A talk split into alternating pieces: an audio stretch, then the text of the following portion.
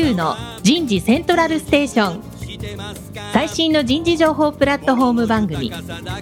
日本最大級の人事エグゼクティブクラスのコンソーシアムの代表を務めシンガーソングライターとしても活躍する楠田優が有名企業の人事や人事をサポートする企業の方をゲストに迎えて第4次産業革命時代に我が国の人事がなすべきことを模索しながら情報提供していきます。この番組は株式会社アイプラグ。タレンタ株式会社。株式会社ファーストキャリア。株式会社 AW ステージの提供でお送りいたします。日本の未来は明るいと思うなら。楠田優の人事セントラルステーション。最新の人事情報プラットフォーム番組パーソナリティの楠田優です。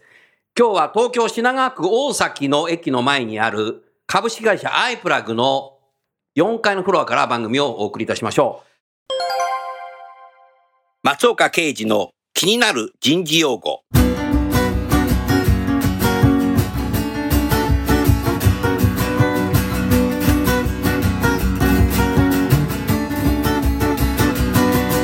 HR ビジネスパートナー。HR ビジネスパートナー。HR ビジネスパートナー、略して HRBP とは、ビジネス部門を人事の面から戦略的に支援する役割を指しています。ミシガン大学ビジネススクールのデイビッド・ウルリッチ教授によって提唱されました。かつての人事部門は全社一律の制度を作り、高いところから管理するような立場にありました。近年、HRBP が注目されている背景には、本社で管理をしているだけでは、ビジネスのパフォーマンス向上に貢献できなくなってきたという環境の変化があります。ビジネス部門と一緒になってビジネス戦略の実現を支援できなければ、人事の存在意義が失われてしまうのです。HRBP にはビジネスの課題を人事のソリューションで解決するための様々な知識やスキルが必要とされます。そのため人事部門には大きな変革が求められますが、同時にそれは人事の活躍の幅を広げる機会にもなるでしょう。HR ビジネスパートナー。今日お送りするテーマは、100年に一度の変革期、自動車産業における攻めの採用とは、になります。早速ゲストの方をご紹介いたしましょう。三菱自動車工業株式会社人事本部人事労政部マネージャー、新卒採用担当の有吉新作さんです。有吉さんどうぞよろしくお願いします。よろしくお願いします。続きまして、株式会社アイプラグ取締役 COO 直木秀則さんです。直木さんどうぞよろしくお願いします。よろしくお願いします。有吉さん、はい。三菱自動車さんって、はい。そもそも創業は三菱はい重工さんの確か自動車自動車部門からスタートしてるよね。はい。自動車部門スタートしたのはいつなの？1917年からですね。有吉さん、それ、1917年ということは、はいちょうどもう101年。はい。今年でそういうことになります。今日のテーマがさ、はい。自動車業界100年そうですね。ねえ、はい100年に一度の変革期っていうことからもう、創業当時と同じだよね。創業と同じぐらいのはい。変革っていうことですよね。そうですね。あうんの、ちょうどそういうことで、三菱自動車工業になったのはいつなの？は1970年ですので、1970はい年まあそこから50年ほど経ったところですね。はい。1970年っていうと、直樹さん、僕ね、高校2年生。なるほど。でも、僕なんか中学時代も三菱の車っていっぱい走ってたよな。これはまだ三菱自動車じゃなかそうですね。ったんだ。はい。まだ重工時代ということですねえ、はい。なんか今日初めて学んだよ、それ。そうですか。はい。なるほどね。少しさ、あのー自動車業界のさ、はい。変革っていうことで何か少しリスナーの方に説明していただけますか、そうですね。まあ、わかりやすいというか、うんあの、まあ今、ケースっていうのがあるんですね。その、ケースうん箱のケースなんですけど。箱のケースね。まあ、これ、アルファベットで言うと、うん。まあ、CASE なんですけど、その頭文字を取って、まあ、ケースということで、あの、今、自動車業界の変革を表す言葉として今、あの、はい、言われてます。で、まあ、何の頭文字かっていうと、うんまあ、C は connected。あ、C は connected connected カーじゃないんだ。カーではないです。はい。何もそれ変わってないので。はい。 connected です。うんでうん、A が AD ですね。 automatic driving で、まあ、自動運転なんですね。二つ目が。なるほど。はい。で、S がシェアリング、カーシェアですよね。そうなんだよね。今は若い人って車買わないんだよそうね。なんですね。ダメやな、そんな買わなきゃな。まあ、買ってくださいはい。これはまあ三つ目です。はいで、E が EV なんですね。あ電気自動車。なるほど。それを略してケースケースって言われてまして、まあそこが一番その、今、車の価値自体が大きく変わる、その4つのポイントというかキーワードというか言われてますね。うんはい。わかりやすいね、直樹さん。そうですね。後で試験やるよ。はい。学生じゃないんだよ。すぐ 先生もだ。なるほどね。はい。うーん。そうすると今までのエンジンの自分たちで運転するガソリン入れてっていう車じゃなくなってくんだよね。ね。で、まあ、その、要はエンジン、あるいは、まあ、ディーゼルとかガソリンとか、まあ、そういったエンジンで箱の機械である乗り物である車を動かすっていうのが、うん。まあ、さらにその4つのキーワードで、まあ、大きく価値が変わってくるってことなんですよ。ということは、単純に言うと自動車メーカーがやることは、うん。まあ、さらに4本ラインが新しく走り出したということなんですよね。うんそれら今までのメーカー製造業に加えてということなんですよね。ということで、まあ、要は、自社だけでそういう完成品までを作って、売り方とかサービス、販売までやる時代ではなくなってきてるっていうのが一番のその変革期と言われるポイントなんですよ。なのでまあ我々も今、アライアンスということで、ルノー、日産、三菱っていうことで、うん。組んでやってるんですけども、うんやっぱその他社と協業していくとか、そういった風になってきているというのが、あの、一番大きな流れですね。なるほどね。は話を聞くとなんか大変そうだけど、楽しくもあるねい。い。や、そうなんですよね。新たなチャレンジしていくってことだはい、もうワクワク感しかないのワクワク感しかないね。はおーなんか新しい自動車が出てくるとなんかワクワクするね、直樹さん。確かにそうですね。うんじゃあそういう中でね、今、三菱自動車さんとしてはね、まあ、どのように採用の変革されてきた？の、はいそそもそもあなたは採用担当っていつからになったんですか？い。採用担当は実は今、ちょうど丸2年経ったとこお、丸2年経った。はいそうすると、18?18 18からです。から。はい。それまであなた何、どういう仕事したあの私は、人事？もう製作所に配属されまして、うんまあ、人事の経験全くなくてですね。ああ、のなるほど。部品のバイヤーをやってまして、まあ部品の購買。購買ですね。わお、今までと全く違う仕事だね。直樹さん、これ、自動車メーカーってこれ面白いんだよ、だから。そうですよねいろんな。仕事があるんだ。で、購買やって、で、生産計画生産計画もやった。やって、で、3度目の転職で人事に行きました。社内転職社内転職。は なるほど。はい人事ってすにさ、内内事が出た時、はいどう思った？い。いや、私は人事やりたかったんです。え？書いてたの？希望書。いてました。はい。入社前の第一希望も人事です。それをなぜ？あ、もともと学生時代は教職を目指してたというか、先生教員になりたかったんだ。もう、いわゆるその、小学生とかが書くうんうん、将来のなりたい職業みたいなのはうん、教職だった教職だったはい。で、まあ、まあ、それに近いことができるのかなということで、うんまあ、人の成長に関われうんるところかなというので、うんまあ、人事ということで書いてたのね。はい。やっとたどり着けたのが、おー5年ほど前に。じゃあ逆に嬉しかったもんね。そうですね。よかったです。はい。そういう中で、あなたはまあその採用担当になって、はい。何を改革してきましたか？いやー改革というかですね、まあ、まず私がその2年前に着任した時ですね、実はあの、三菱自動車、燃費不正問題ということで、まあ、新聞で見たよ、それ。はい。4月なんですよね。ちょうど4月20日にそのニュースがリリースされて、はいで、まあ、もちろんその佳境というか、ちょうど就活生あ、が受験する会社を決めるとか、あるいはもう一社に最後を決めるという局面なんですね。特に理系学生はに。そうだね。学校推薦取る、取らないっていう、まあそういうタイミングだった自動車メーカーにとってはもう理系はね、絶対取らないといけないねんですよ。で、。そのタイミングで、まあ、その就活ど真ん中の時にうん、そういったことがあったということで、で、その年の、いわゆる理系学生の採用計画の達成率って、まあ50%だったんですよ。まあはい結局、はいあの、未達になって。で、それで私がその次の18卒受けてということで、あの、採用やることにやることになりまして、お声がかかりまして、うんそれがスタートなんですよ。まあ、なるほどはい。なんかまあ一番スタートが一番下のところからどんとこから？と思ってまして、まあ逆にやりやすかったのかなと私としては思ってます、ねなるほどね。はい。うん。そうするとそういう中で、どういうことで改革してきたんですか？いや、で、まあ、まずその、スタートとしては、まあ、我々、企業規模は、もちろんその、比較的大きめな企業なんですね。まあ、売上高で言うと、はいまあ、60位ぐらいで、日本の中でですけど、日本企業の中で、うん。上位だよね。はい、上位で、で、まあ、これ、2017年の、はいまあ、実績ベースで、お話してますけども、売上高60位で、で、経常利益がまあ90位ぐらいの企業、まあ、いずれも100位以内の企業うん。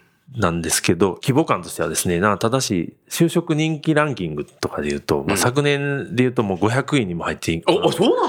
はい。で、今回、2018年で、それは分あの分離入れてね。分離入れてです。うん総合順位で500位にも入ってなくって、で、うん今年、2018年の調査では、先日聞いたんですけど、370位ぐらいまで、上がったね。ちょっと上がりまして。上がったね。はい。とはいえですね、うんまあ、この規模感の100位以内っていうところから比較すると、うん。まあ、大きく見劣ってるというか、まあ、それが現実としてあるわけなんですよ。なので、うんまあ、私、最初に改革というか、まあ、採用の活動を始めるにあたっては、その、はい我々より規模の小さい企業様と同じ感覚を持ってうん採用活動をやる必要があるということを、まず、思い聞かせてというか、まあ、まずメンバーにそういう気持ちでいこうと。行こうと。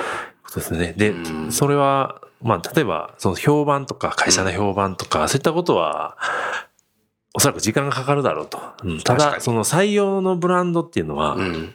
僕らが頑張ればう、ん。上げていくことができる。その先ほどの就職人気ランキングは、うん。地道にやれば上げていけることができるんじゃないかということで、まあ、リクルーターにはね、まず、その、営業マンになってくれと、まあ、会社を PR するなるほど。一番手の営業マンになってほしいということで、最初リクルーターのトレーニングから始めました。あの、ましいな。それまで全くそういったトレーニングっていうのはやってなかったんですが、うんまあ、まずマインドセットが必要だと。そもそも有吉さん、その、リクルーター、はい現場の方たち、はい。協力的なんだ。手を挙げていただいてるっていう意味では非常に協力的なんですけど、まあ、まだまだその仕組みとしては完成していなかったリクルーターは理系だ理系ですね。理系ですよね。はい。はいじゃあ研究室に行くんだ。そうですね。自分のゼミを訪問して、後輩を導いていただくと。実際行ってみてどうでした？リクルーターの人がうん大学行ってみて。まずね、トレーニングの時に、うんリクルーターの方って、まあ、全くその、その自信を持ってう、ん。会社のこう PR ができない状態というか、うんまあ、そういう心理状態があったんですね。でなので、まあ、そこをまず払拭するというか、会社で今 PR できることはここだっていうのをあ整理して、人事でやったんだ。はい。でも、もう要はワンボイスで、誰、どの社員に聞いても、三菱自動車のいいところはここだよとか、いうことを言えるように、まあ、そういう状態にしたということですね。で、まあ、その成果というか、まあ、それで、まあ、学校の先生とか、うん。学生さんには伝えていただけたかなと思ってます。うん。はい。素晴らしいな、直樹さん。はい素晴らしいね。そうですね。なんか質問ありますか？質問ですか？はい。そうですね。その、なかなか、まあ、就職活動の領域ってはい、一回評判がはい。落ちると、まあ、なかなか回復が、まあ、一般的には難しいというふうに言われていて、で,、そうですね。はい。そこでうん。落ちるとですね、今度、人が集まらないっていう状態にも陥ると思うんですけど、はい。そのあたり、こうどうやってターゲット学生に会いに行かれたとかってあるんですか？はい。いや、実は、まず、まあ、戦略として、人を見てもらうと、まず。まあ、手順が、はい。会社を見てもらう前に、うん。まず人を見てもらおうと、社員を見てもらおうと。うん。で、その先に、その社員の、その人が働いている会社を見てもらおうと。まあ、これを徹底したんですね。はい。で、まあ、人を見てもらえれば、要は、接点さえあればですね、勝負になるだろうというふうに思ってまして、まあそこをまず戦略として考えたんですね。なので、まあその社員と学生を、接点を作るっていうの、これをもう、まあ前年度から言うと3倍ぐらい持った3倍設定しました。要は説明会もそうですけど、いろんな見学会だ、なセミナーだ、もう業界研究だと。うんで、まあ、リクルーターに学校に行ってもらうとか、まあ、そういう接点を3倍以上に増やしましたと。うんで、まあ、社員を介して会社を見てもらうということを、なるほど。はい、徹底しました。有吉さんさ、そもそもさ、あなたスポーツなんだけど、スポーツ何やってたんだっけ？私、ラグビーです。これさ、直樹さんさ、はいラグビーの試合だってさ、ええボロクソ負けるときあるわけじゃない。そうですよね。ね？うん。負けた後さ、どういうふうにしてさ、その相手とさ、戦って勝つか。ってさ、3倍練習しようとかさ、そう考えるじゃない。ええだからやっぱさ、スポーツの世界をさ、やっぱりビジネスの世界にね、彼の場合はね、なんかね、持ってこれたんじゃないかなって素朴に思ったね。ラグビーそうだよね。絶対負けることあるでしょ？はい悔しい時あるよね。ボロクソ負けたこともあるでしょ？もちろんです。はい。ねえ。それでも次は絶対勝ってやろうと思うわけでしょ？そうですね。はいそしてやっぱ3倍練習するんだろ。まあ、はい。もっとやらされてたかもしれもっとない。自分の意思ではなく。もう自分の意思ではなくてね。はい なるほどね。で、やっぱそれがあるんだよ。うーん。だからそういう意味ではさ、彼は現場からさ、人事来てさ、採用にさ、移動になったっていうのはね、会社もよくわかってるよ。いえいえ、それはまあ。パワーが違うね。そうやって3倍学生に、研究士とかに会いに行ったら、はい。人を見てくれた。そうですね。うんまあ、あの、私、ずっと、まあ、制作所勤務で、要は、まあ、現場の社員とずっと一緒に、まあ、私も自身も現場の社員だったと思ってます。はい。そうですよねなので、まあ、人の温かみとか、うんそういったところは、まあ、間違いなくこう、売っていけるというか、PR するポイントかなと。で、うちの会社で、まあ、こういう社員がいるよっていうのは、まあ、もちろん、一番知っている人間だったので、うんまあ、そこを活用しようというふうに考えます。ねはい。で、まあ、その3倍以上に増やしたっていうことで、その年の採用目標というのは無事達成できた。達成できたの？はい。ああ。まあ今日はそのテーマがさ、まあ攻めというのもあるんだけどはいねさ、はいかなりやっぱ攻めたね。はい。攻めといえばさ、このアイプラグさんのオファーボックス。はい。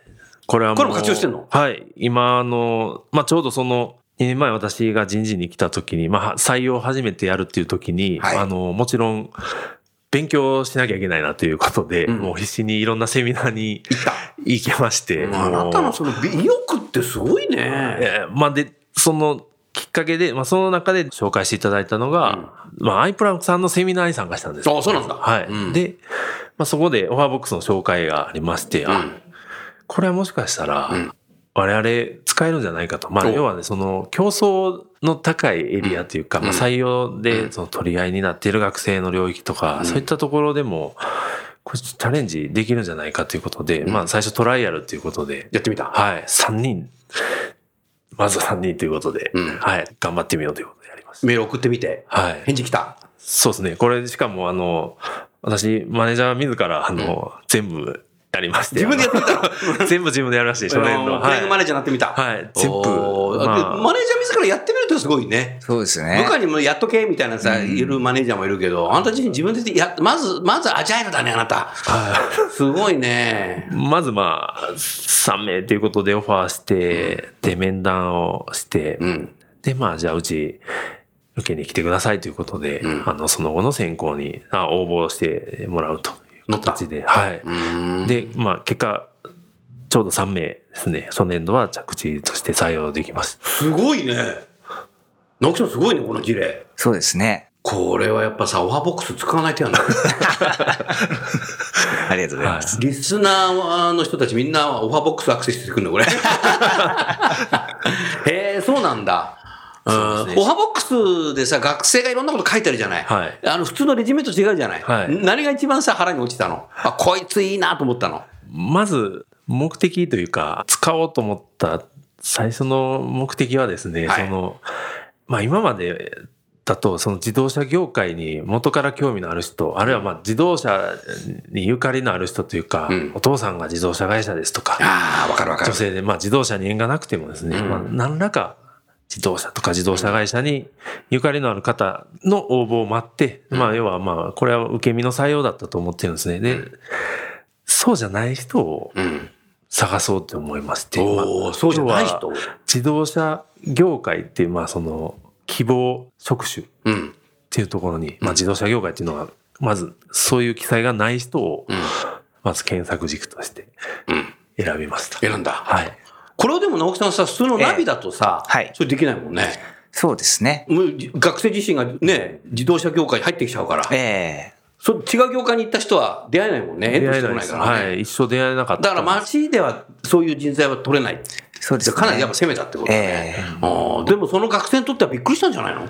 そうですね。もう皆さん、もう一言目には、なぜ私にオファーしたんですかと聞きますよね。質問ですね。はいで。その時あんた何て言ったの？いや、もう、100年に一度の変革期だからだ。なるほど。ちょちょっと飛んでるけど。いやいや、まあ、まず大きく、まあまあまあねはい、大きく見せて、で、まあ例えば、理系の方で、まあはい、女性の方だったりすると、まあ、その女性の視点で、要は、この、車を買う人って、実は女性が、まあ、買う人と言いますか、うんあの、買う人、乗る人じゃなくて、購入決定権っていうのがあるんですよ。購買権購買。買うと決める人ですよ。あーはい。それね、これ、女性の方が。有吉さん、僕の目を今見たけどね、はい。うちもそ ちなみに、うちもそうです。はい。もちろんそうなんう。です。絶対そうだよね。はい。決めるのは男性じゃないんです。っ。ていうことが、もうこれも統計で出てまして、データでね、あの、出てるっていうことで。だからね、あのーディーラーのセールスマンがさ、最初は僕のとこ行って一番説明してきたんだけど、はいい、つの間にか妻のところ行ってさ、ねいろいろ言ってんだよね。俺はどうなってんのかな？みたいな。その妻がいいじゃないのみたいな。そっち行っちゃうんだ、みたいな。そうなんですね。うんっていうことで、まあ、その女性が決める製品ということで、まあ、女性の視点で車を作っていくっていう、あるいはサービスを考えていくっていうのはもう当たり前のこと。なるほど。理系上重要だね。そうなんですよ。そうか、消費者はだから女性が選ぶんだ、購買権が、そうなんですね。自動車は。確かにそうだよ。はい。高い買い物なので、はい。毎日買えないから。そうなんですよ。そりゃそうだよ、何年に一度しか買えない。はい。ああ。そうじゃあそういう女性に全然自動車メーカー興味なかったわけだ。そうですね。で、そういう人にそういう話をすると、はいなるほどなと思うよねで。すね。まあ、こういうことも私でもできるんだっていうことを少しまあ知っていただいて、で、そこからまた、私みたいなおおっさんに話していても、まあちょっとこう、人事はいいことしか言わないっていうのはもちろんあると思うので、まあ普通の、まあその一般の社員というか、先輩社員に、あ、現場のね、現場の社員に会っていただいて、女性とかにもあまあそう、もちろんそうですね。先輩の女性の働き方とか、うん多分のも、旗見で感じていただいて、で、まあ、こう、気持ちを高めていただくと。じゃあじっくり時間を取ってはい。考えてもらって、はい。エントリーしてもらって、そうですね。それで入社してもらうと。はい。そういうことなんだ。ああ。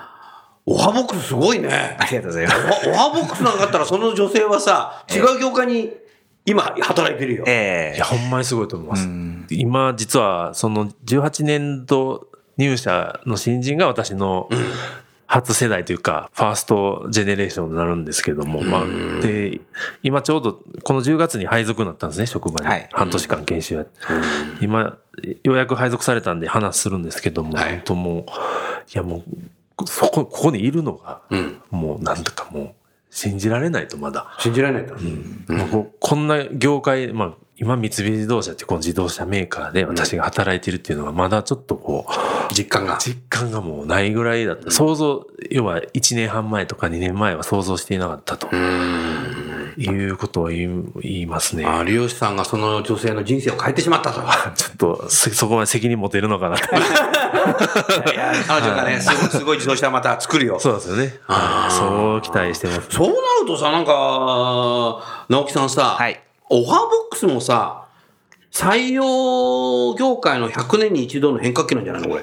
そうかもしれないですね。実際あの、オファーボックスで入社を決めた学生さんのうち、64%がプロフィール情報に希望業界として記入をしている業界と違うところに行ってるんですよ。それね、アイプラグのね、中野社長にも聞いた。ああ、そうですか。実際そうな、それもわかるわけだ。そうです、そうです。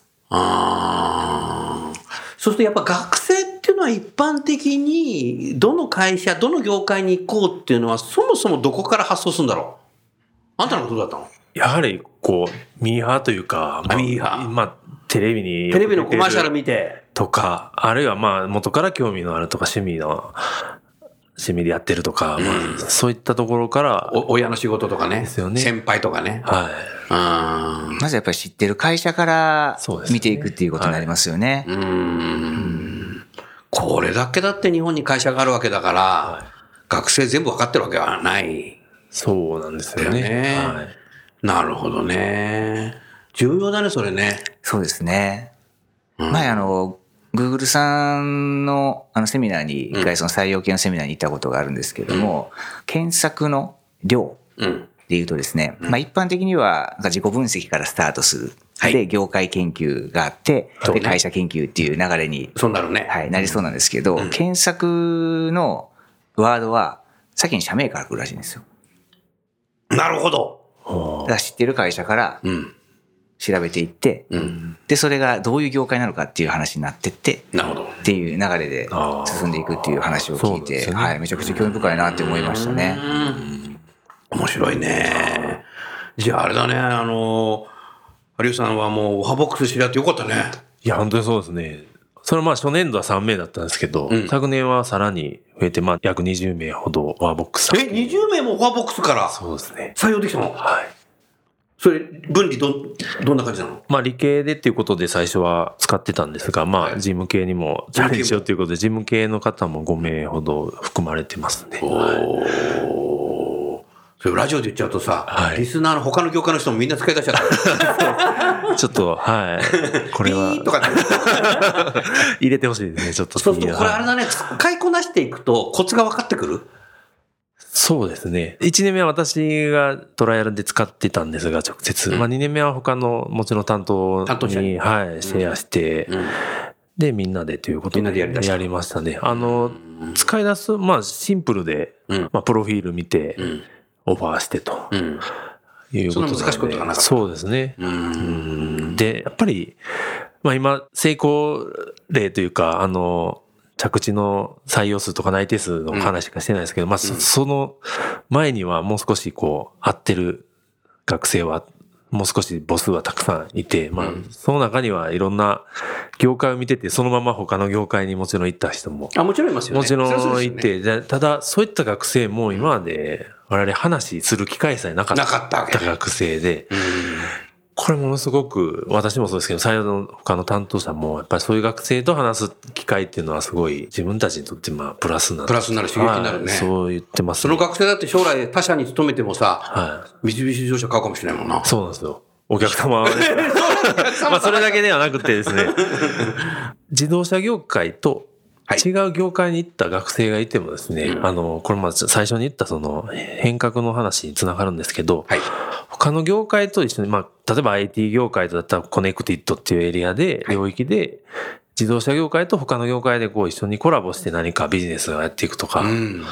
そういうことになった時に、うん。あ、あの時三菱自動車でそういう話してたなとか、ねそうなんかこう、自動車業界との、なんか接運命の出会いを作った感じだよね。なんかこう、そういうきっかけに将来的になっていくのかなと思って、まあそのうん方にとってもプラスだし、うん業界がこう変わっていくときにもうん何か繋がっていくというか、まあそそういうこともちょっと想像はしてますけども。なるほどね。はい。ありがとうございます。はい直樹さん、いい話だね。いや、そうですね。少し直樹さん、あの、質問あれば。ええ人事になられてからいろんなことをやってこられたと思うんですけど、はいまあ2年間ですね。はい。この先、なんかどんなことを取り組んでいかれようかとか、考えてらっしゃることってあります？ぜひぜ先、そうですね。いろいろあるんですけど、まあ、まずは何度も繰り返しになっちゃうんですけど、要はダイバーシティと、いろんなことが起こっていく、あるいはいろんなことを起こしていくっていうことをやっていかなきゃいけない自動車業界の、まあ、自動車メーカーなので、そのトップで引っ張っていかなきゃいけないということで、いろんな人にまず加わっていただくということなんですけど、で、こうなると、すごい人物像というか、うん。あの、どういう視点で学生を選んでいくのかっていうか、まあ選ばれる方が今は大きいんですけど、まあうん選んでいくっていう部分ももちろんあって、はい。選んでいく時の基準とか、そういったものが、まあその統一されたものっていうのは難しいなっていうふうには思ってます。うん。なので何かその基準作り、人材像みたいな、まあそういったところが課題かなと。なのでまあこれから AI とか、ビッグデータとか、そういったものを駆使して、やりたいな。で、できればそのマネーボールをやりたいんですよ。おおなるほど。あの、うちしかないその基準っていうのを見つけて、うん三菱自動車しかない基準っていうのをうん作って、まあそれに見合った人材っていうので、まあ他社より前に一歩も先も出ていきたいなと思ってますね。なるほどな。まさに、有吉さん自身が変革リーダーだね。そうですね。うん。新しいことに常にこうチャレンジしようとする。それはやっぱり社風なのか、あなたの生まれ持った素質なのか。でも、三菱ラグビー、ラグビーで学んだのか。いや、ラグビーは三者結構、択一。みたいな。あまあ、ラグビーは、その、結構グラウンドレベルで選手が判断していくっていうスポーツなんですよ。まあ、監督、コーチは、もう、前日の練習までと。まあ、試合になれば、いや、キャプテンが現場のリーダーで。なるほど。そこが野球と違うよな。そうですよ野球、はい野球は監督がサイン出すけど、そうですね。はい。もうサインとかないんで、もう任せられちゃうんだね。そうですね。まあ、そこで自分で判断していくっていうところはあると思うんですけど、だかまあら採用もあなたはそうなんだよ。多分。自分で判断してどんどんやっていくじゃない。でもまあ自分自身のキャラクターというよりも、その三菱自動車のうん。根本的な DNA とか、そういったところはやっぱりパイオニアというか、もう電気自動車もそうですけども、まあ 4WD っていうのが今なかった時にパジェロって知ってる。い。うのは、知ってる知ってる。すごく、すごかったよね、あの時ね。唯一知っていただいている車の名前を言いますけど、まあ、パジェロっていうのをバンって最初に世の中に出したのは、三菱自動車だったり、はい。で、先ほど100年前から自動車の製造を始めてるっていうことでお伝えしましたけど、最初に日本で量産の自動車を出したのも三菱自動車そうですよね。まあそういう世界初とか日本初っていうのをん。出すっていう、そういうスピリットはあるんですよ DNA としてあるんだね。はい。そこは、ものすごく大きいと思ってます。私自身のキャラクターっていうよりも、会社のキャラクターなのかな。と、会社のカルチャーなんだ。はい、思いますね。またなんか新しいものが出てきそうだね。そうですね。多分ね、オファーボックスで、この業界に来るつもりじゃなかった学生が、ええ当社に入社して、はい新しいイノベーションを起こす可能性があるね。はい、そ そしたらさ、れを楽しみにしてますね。そう、あの時採用したのは誰だったんだみたいな。有吉俺です、みたいな。それは採用担当者にとってはもう、これそれ以上のもんないね。そうですね。うーん結構あなた自身はトライアンドエラーするね。すごい。チャレンジャーだよね。だから今風のその、なんていうの、アジャイルのやり方で仕事してるよ。はうん。結構だから、すごくさ、慎重になっちゃう人もいるじゃない。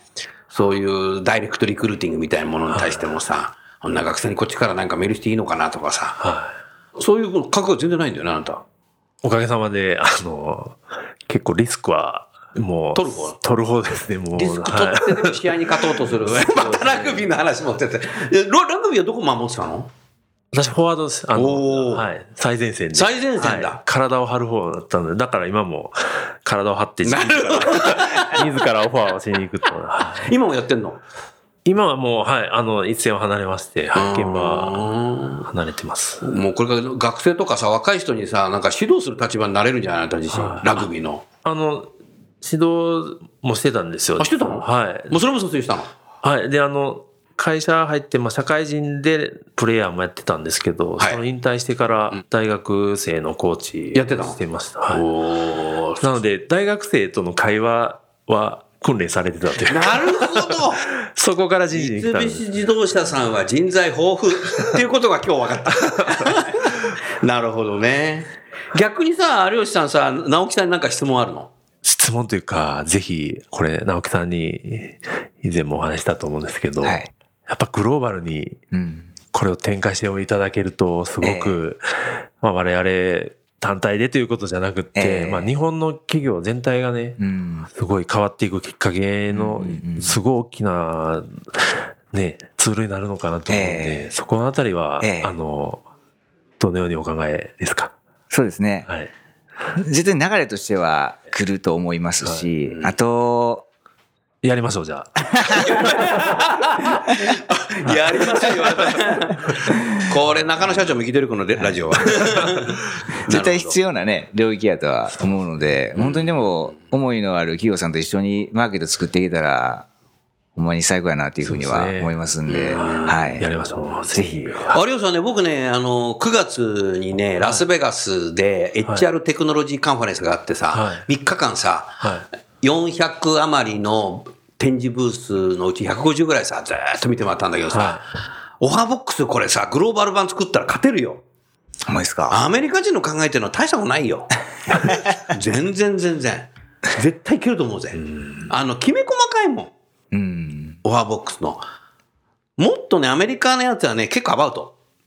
うん。もうこ、昨日これしかないみたいな。これでやってみたいな。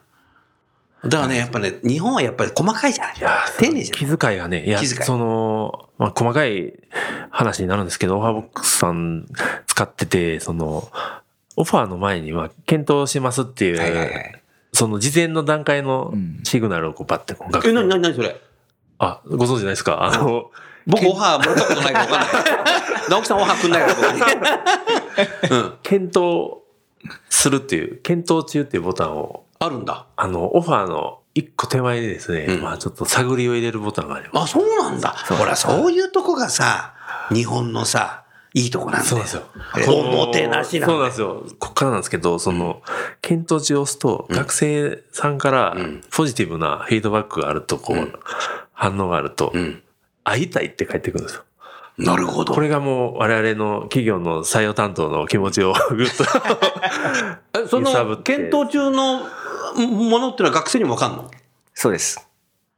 なるほど。僕は検討されてるぞと思うと、学生の方から会いたいって言ってくるんだ。そうなんですよ。これ面白いね。これはね。言っていいんですかね、これは。あり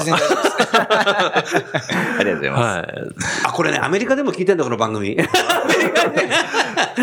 まあいいや。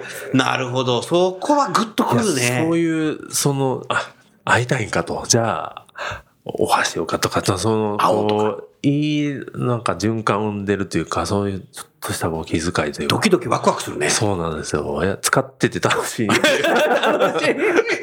いや、大事なことだと思うんですよ。なるほどはい。うーん。なるほどね。ありがとうございました。は田村屋の健康ポイント。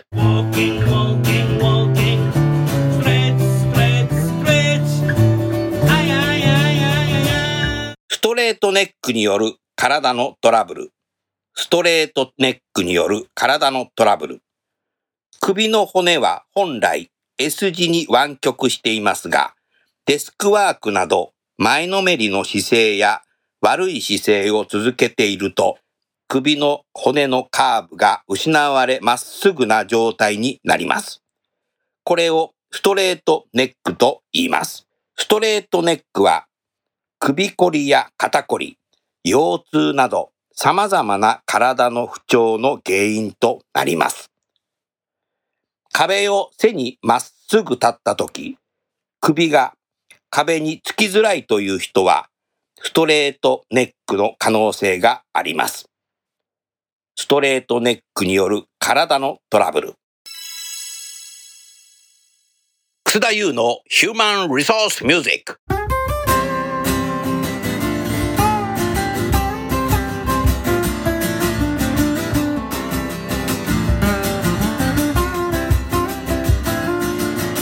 の曲は、バイバイブラックカンパニー。この曲は、ブラック企業に働く人の心の葛藤を歌詞にした曲になります。2018年5月5日の東京麻布十番のスタジオライブの演奏でお送りいたしましょう。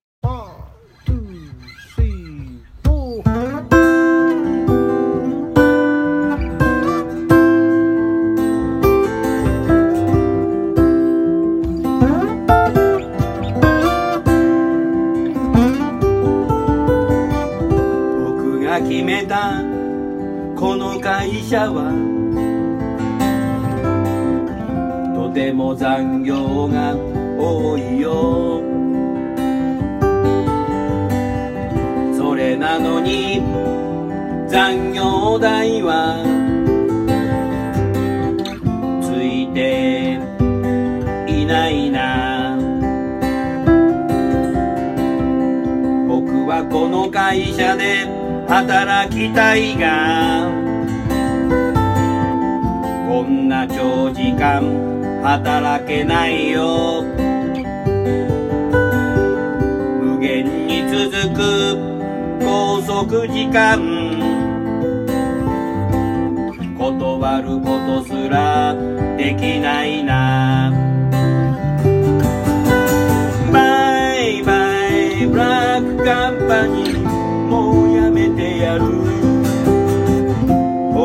会社を見つけよう。バイバイブラックカンパニーもう我慢できない。明日に今日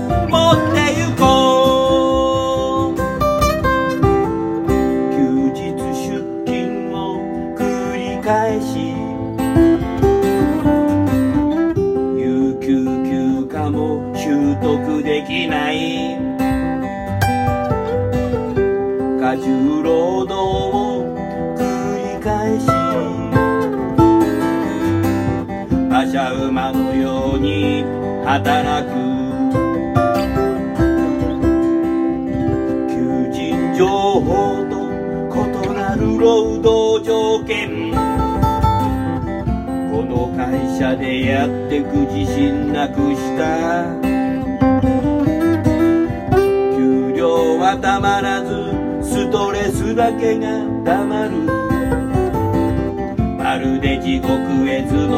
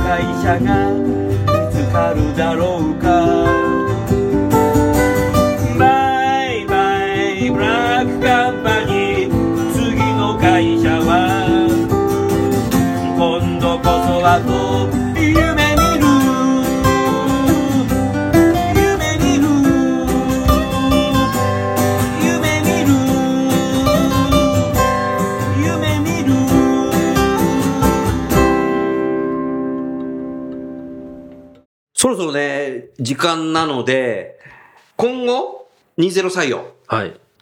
新たにもう一つぐらい何かチャレンジしたいこととか、もっとこういうふうにしてみたいなっていう、何かあれば、最後にメッセージを。そうですね。聞きたいなこれはまあ私が今過去2年間ですね、こう採用の仕事を通じて学生の方とか、あるいはまああの、教員の方とかとお会いして、まあ課題に思ってる点というか、まあその、一言でバズッと言いますけど。バズッと言ってくださいはい。日本人男子しっかりしろと。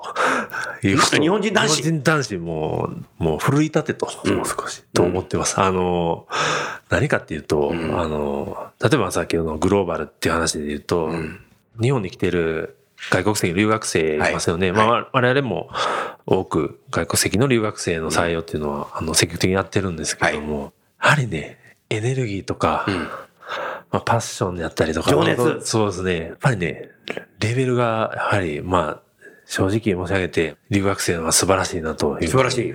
思ってます。あの、ただ、それって、その、学生時代の、はいその、関わり方というか、その、周りの大人がね、うんどう関わるかでん、変えられると思ってるんですね。変えられますよ、それは。い入社してからでも変えられるよね。そうなんですよ。入社してからも。初期配属が。が重要かもしれない。最初の配属先の先輩とかね、はい。マネージャーが重要かもしれない。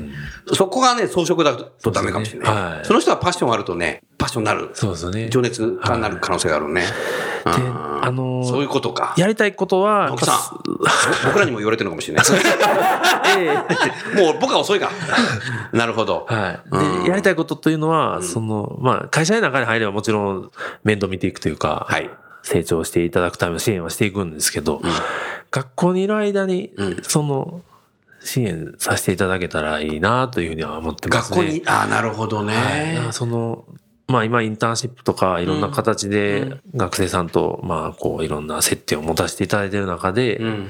ちょっとこう、教育というとちょっと大げさなんですけど、そういうきっかけ作りみたいなことを何かこう学生さんと、まあ我々企業との接点の中で、できたこうできればなと、その成長の支援というか、なるほど。それがないともう日本人男子のやばいぞと。なるほど。いうふうに思ってます。はい。ありがとうございました。直樹さん。はい。これアイプラグに対しての宿題だよ。そうですね。ちゃんと宿題やんなきゃダメだよ。はい。アイプラグが仕掛けりゃいいんだよ。そうですね。はい。ね、学ええ校のさ、キャリアセンターいっぱい知ってるじゃない？はい。御社そうですね。はい。なそれできるね。ううんん。何か仕掛けてあげたらいいなというふうに思いましたね。はい。それでは、ちょうど時間になりましたので、番組は、えー終わりたいと思います。えー最後にゲストの方をご紹介して番組を終わりましょう。三菱自動車工業の有吉さん、それからアイプラグの直樹さん、どうもありがとうございました。ありがとうございました。た。